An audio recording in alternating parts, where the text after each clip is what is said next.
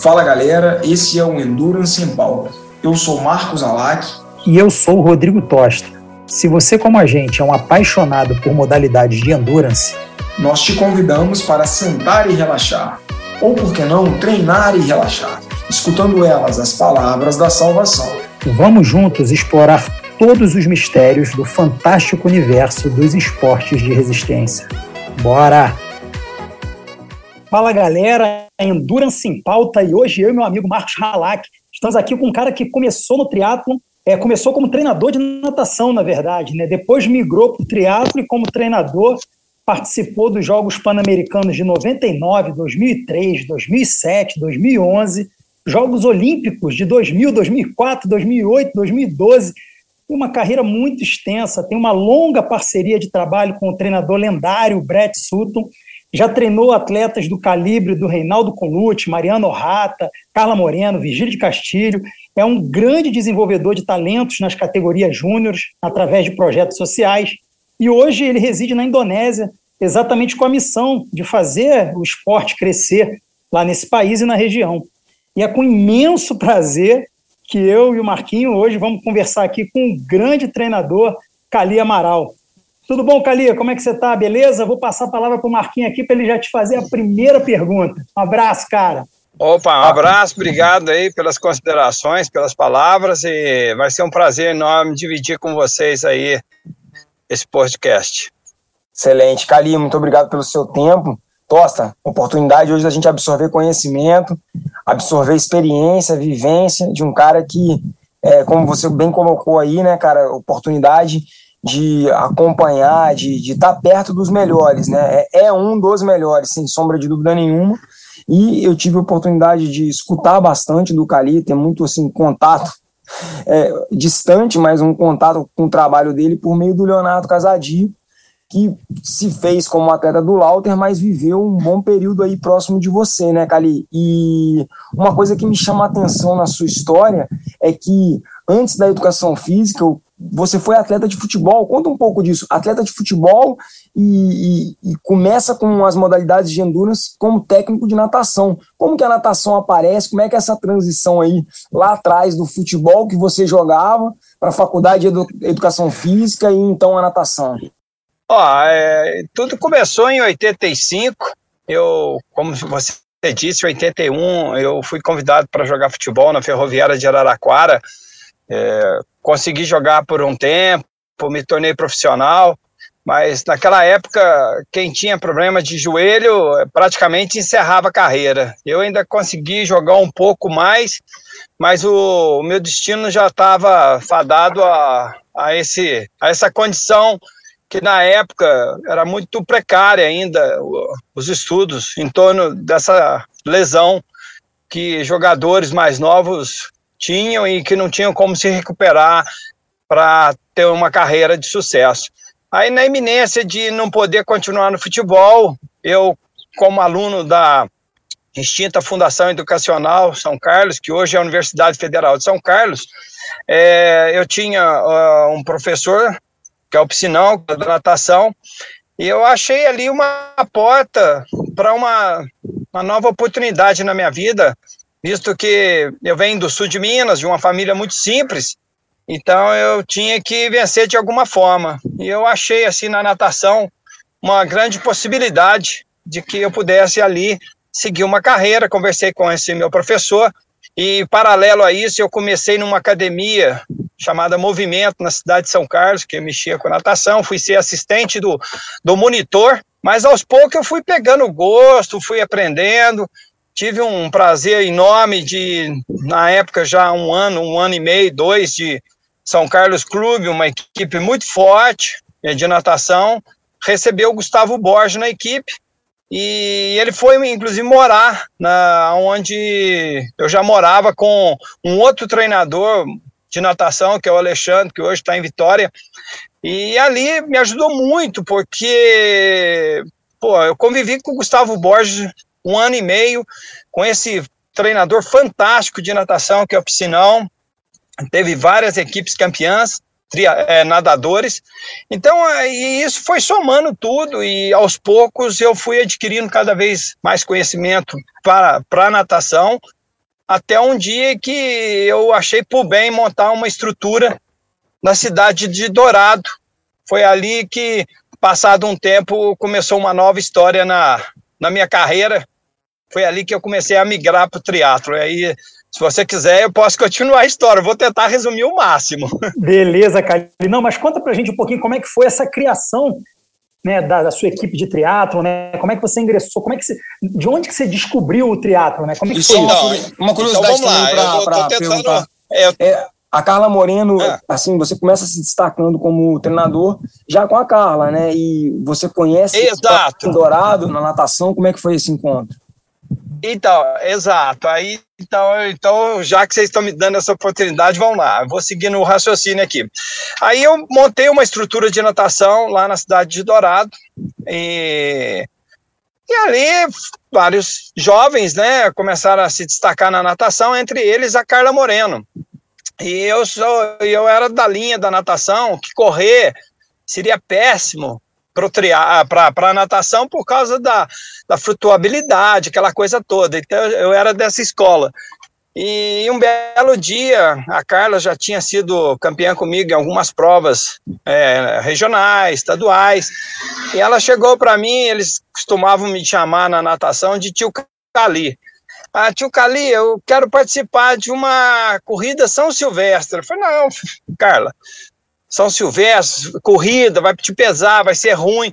Não, deixa, deixa, deixa. E eu falei assim: olha, Carla, então tudo bem, você vai estar insistindo em quer participar, a competição é, vai ser quando? Vai ser hoje, à noite, então tá bom. Eu dei uma série para ela, nunca esqueço, acho que foi com certeza 8 de 400 para o máximo que ela poderia fazer. Quando ela saiu da piscina, eu falei: agora, agora você pode. É. Aí eu falei: agora você corre. E como eu ia não ia toda semana, todos os dias da semana para Dourado. É, passou o final de semana, eu voltei para a cidade, todo mundo me dando parabéns.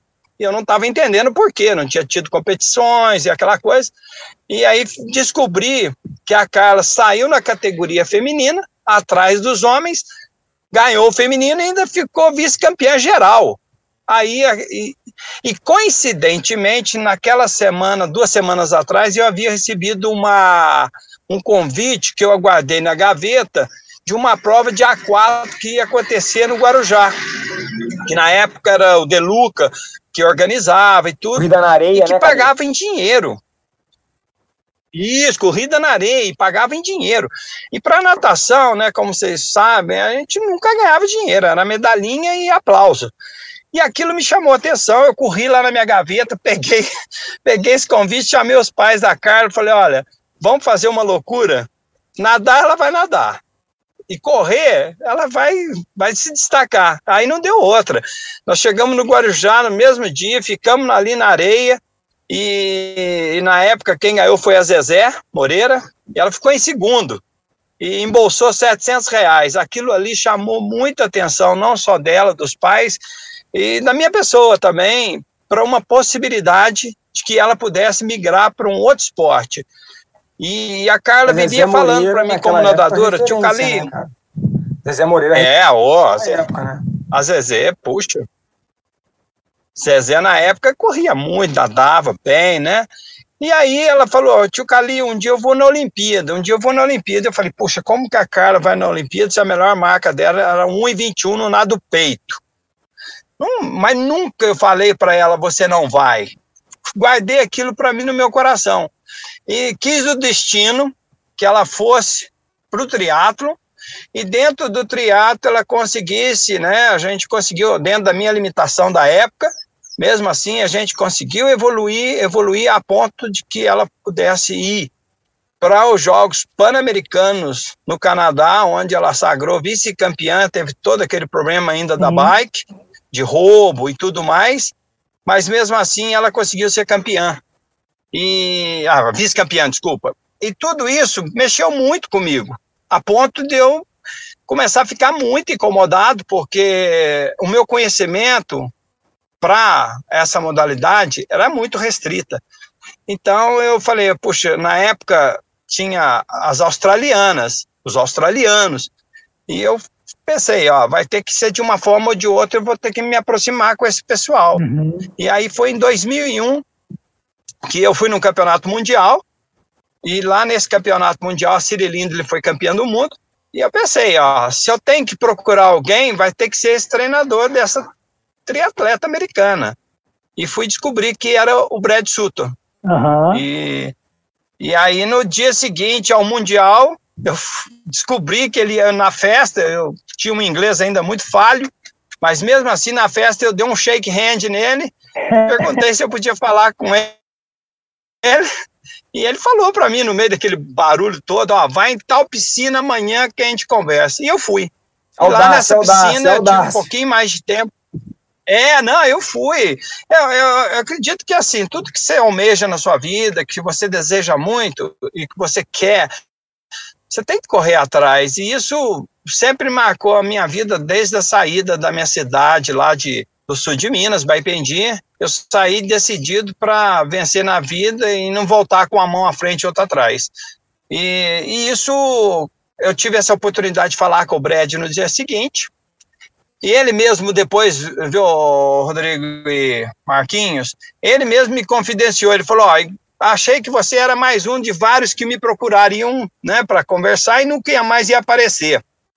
E, e logo pintou uma prova na Hungria, em que saiu vários, e eu pensei, é lá que eu vou levar a Carla, porque de lá eu vou, vou fazer uma ponte lá para para Vale de Joux, na Suíça, que era a cidade onde treinava a equipe antes. O Ian Reula foi bronze lá em em Sydney, treinava com ele nessa cidade. E aí consegui o contato dele, naquela época a gente não tinha WhatsApp, essa facilidade do uhum. e-mail, era tudo muito na raça, mas mesmo assim eu fui e depois da Hungria a gente foi lá para essa cidade, conversei com ele e nessa data mesmo a gente já marcou de fazer um camp no Brasil. E ele pegou para mim e falou assim: olha, se você arrumar mar, eu levo todos os meus atletas para o Brasil, todos os atletas internacionais.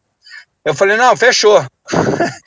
Quando eu saí de lá da Suíça, eu falei para a Carla, eu não sei o que, que eu me arrumei agora. Como é que eu vou dar conta de trazer todos esses atletas para o Brasil, né? Triatletas. Sim. Mas, mais uma vez, com força, com coragem, e querendo realmente fazer com que a Carla evoluísse e que eu aprendesse mais e que o triatlo no Brasil pudesse desenvolver a ponto de um dia ter uma representatividade boa, né? É lógico, nós já tínhamos Fernanda Kelly, Leandro, Manzan, entre outros, mas eu queria algo mais. E foi aí que tudo começou. Durante sete anos, é, eu e o Brad, e nós fizemos camp no Brasil, fizemos camp nas Filipinas, fizemos eh, na Coreia, eh, na Suíça, e desde então estamos trabalhando junto. Eu tive lá agora, o mês passado, em São Maurício, na despedida da Nicola, que é um outro caso também que eu posso depois detalhar para vocês.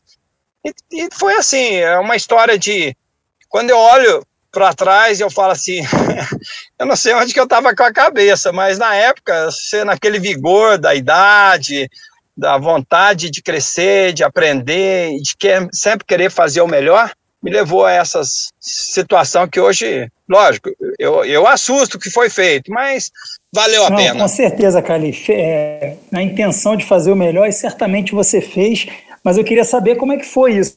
Né? Vocês, eu lembro que vocês, vocês tinham aquela estrutura lá do Dama, né? É, é. Que era um centro ecoesportivo lá. Eu já tive a oportunidade de visitar, participei de uma competição lá que era o GP, é. um lugar maravilhoso para treinar e, e, e, e, desenvolver o triatlon. Mas eu lembro que, cara, tinha uma época que é, é, era um esquadrão realmente é, internacional lá. A gente teve, você teve com você lá atletas do porte da Nicola Spirig mesmo, da é, Liz Blatchford, é, a Chris Wellington, é, a, a Emma Bella a Emma Snowsill, campeã olímpica, meu Deus do céu. É. Então, assim, como é que foi, como é que foi conviver, Craig Walton, como é que foi conviver com esse povo todo Emma Snowsill, e desenvolver o esporte? Emma Frodeno, né? É, hoje em dia, né, a esposa do Frodeno. Então, como é, como é que foi? É, é isso, a esposa do Frodeno. Como é que foi receber essa galera toda, é, trabalhar com eles, vivenciar o dia a dia do treinamento deles, é, junto com o Brett? Como é que foi esse aprendizado? O que que, o que que mudou na sua cabeça, a sua percepção a partir daquele momento? E como que também né, a Carla, que era sua atleta, se desenvolveu a partir daí? Ó, é, tudo isso que você mencionou, Rodrigo, é, se nós olharmos agora, 22 anos nesse período, a gente vai ver que hoje não tem esse mistério que todo mundo possa achar que tem em torno de treinamento. Hoje está muito aberto, né? O, que mais influenciou mesmo foi que eu vim de um esporte coletivo e que a minha cabeça ela foi mudando né? Com, é lógico, todo treinamento, eu estava no meu carro, o Brett sentado do lado, e ele foi apontando aqueles erros que eu cometia, acreditando no, no que é coletivo. E ele foi mostrando para mim a realidade do que é um esporte individual. O que, que o individual promove e como eu deveria olhar para a minha equipe com o olhar daquele que vai selecionar o verdadeiro campeão. Então, isso com certeza foi uma mudança radical na maneira com que eu enxergava o triatlon. Eu, eu enxergava o triatlo como uma equipe. Lógico, você pode ter uma equipe, mas isso quando eu estou mencionando isso, eu estou falando de alta performance. Não estou falando do um trabalho amador, do age group, essa coisa não. Tô, uh, posso até depois falar um pouco mais sobre o que, que eu enxergo para o age group. Mas em termos de nível internacional, de selecionar realmente naquela que realmente quer uma alta performance. Ô, Cali, e um lance que, assim, você está falando desse seu olhar, desse... Do Brasil, é. É, você está falando aí desse olhar, do desenvolvimento dessa visão para cambiar né, o foco do coletivo para o individual e da detecção Sim. de atletas que querem de verdade o alto rendimento e que têm não só a vontade, mas o potencial para isso também. E aí, eu só recordando de uma, uma vivência que eu tive, que você não vai lembrar, mas eu lembro, que quem, é, Alô? Ah. quem, quem assustou fui eu. Em 2000, a gente estava no Campeonato Sul-Americano de Triatlon, lá em Mar del Plata, e eu lembro da gente conversando no saguão depois da prova, e você me falou de um menino e me deu algumas referências dos menino, do menino que, que ele estava fazendo lá em São Carlos, de piscina, de corrida, era o Reinaldo Colucci, né? E, cara, eu lembro, uhum. quando você me falou ali algumas coisas, foi numa manhã que a gente estava saindo de viagem lá de Mar del Plata, um sul-americano.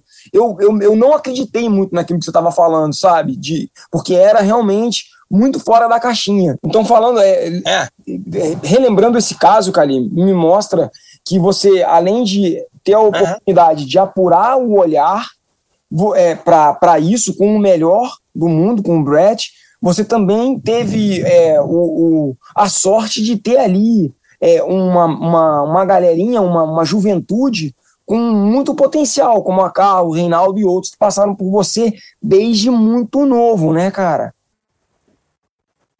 Ah, sim, claro. É, é, é impossível. É uma, isso, lógico, eu vou poder falar um pouco mais adiante sobre isso, que foi essa visão que eu estou levando agora para a Indonésia. Isso aí depois, lá na frente, Marquinhos, eu vou poder salientar um pouco mais desse ponto que você tocou, que é o caminho que eu estou estreitando para a Indonésia. Porque justamente, quando a Carla apareceu, eu não fiz nada ela simplesmente ela se abriu para o triatlo brasileiro e mundial. A única coisa, eu tentei não atrapalhar a carreira dela.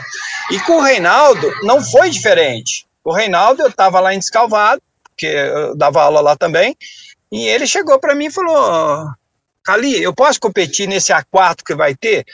Aí eu tinha um irmão da Carla que era muito forte. Eu falei: Ah, você pode, mas você vai passar vergonha. Que era o Rafael Moreno porque o Rafael já fazia triatlo e estava muito forte. E, e, o Reinaldo chegou lá, para surpresa geral da nação, quem foi o campeão? O Reinaldo. Falei, pronto.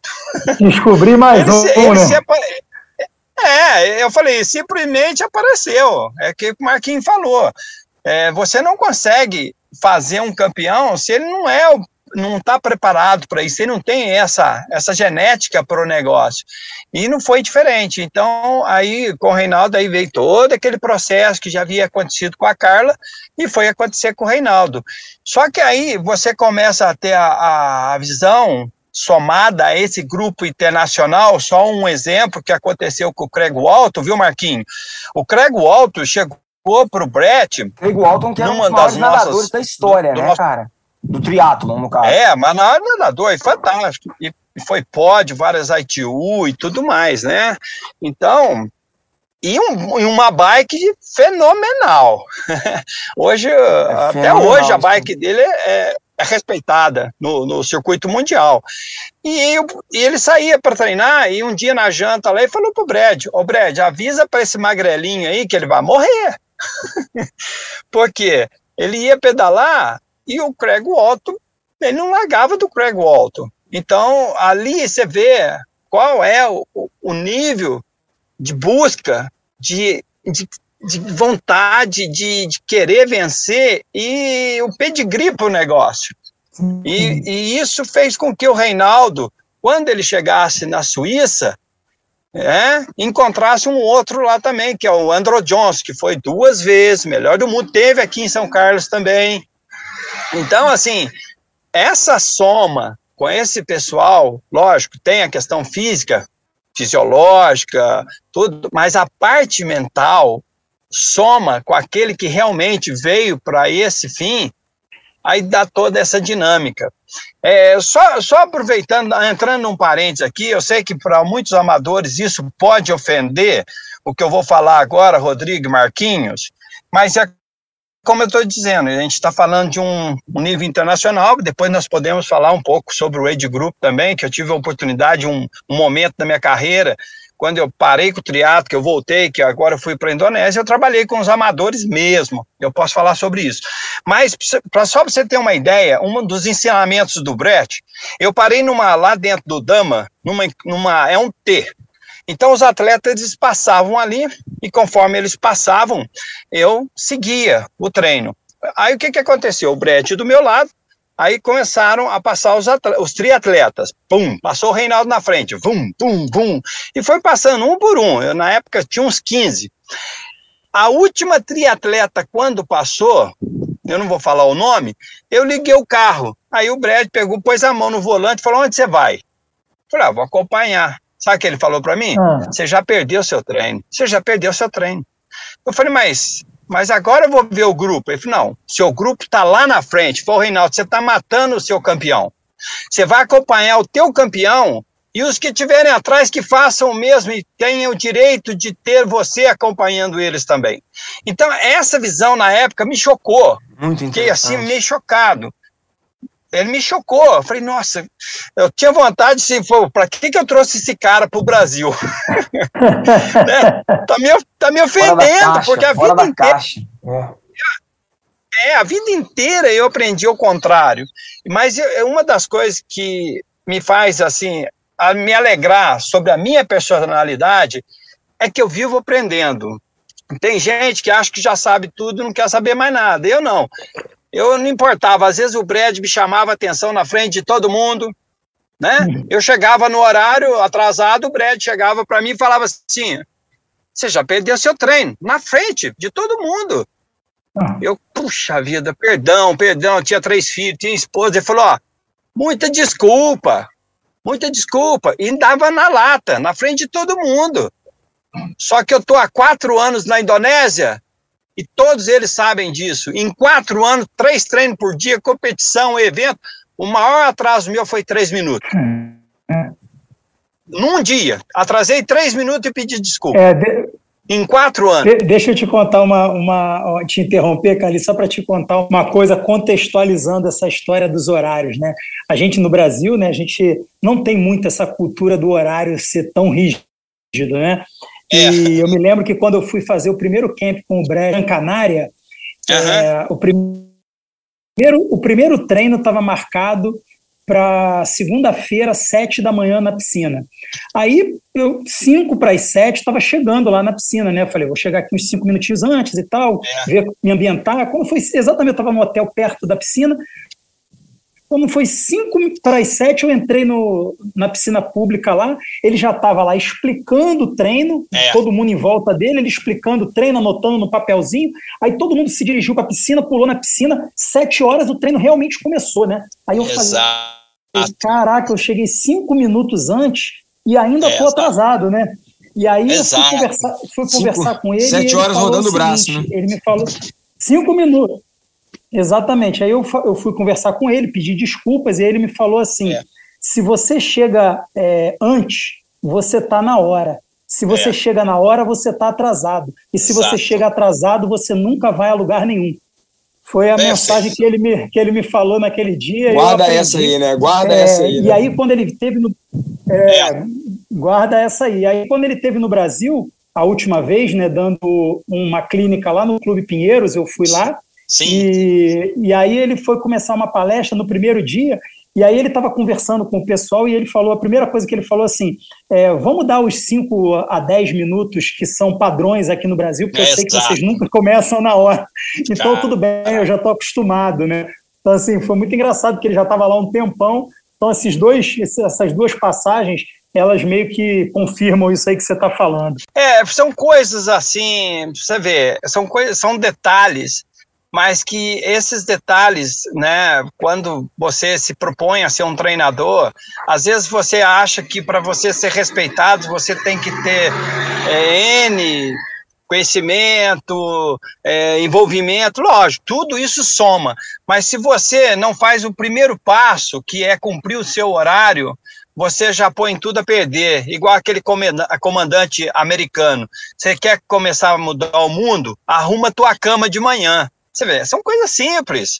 Então, Sim. isso, só é, botando um chantilly né, na pergunta sobre qual foi a, a, experiência maior, uma das experiências maiores que eu tive com a presença desses atletas todos, triatletas todos internacionais e mais, caminhar durante 22 anos aí agora com o Brett, é, esses são os dois detalhes, que é você selecionar do grupo, né, priorizar aquele que você realmente acredita que vai ser aquele expoente e, e, lógico, valorizar aquele trabalho que está sendo feito e cumprir o teu horário. Isso é lógico que temos muitas outras é, oportunidades que no decorrer da nossa conversa eu vou podendo estar tá, falando dessas pérolas desses 22 anos, mas são coisas pequenas que somam muito.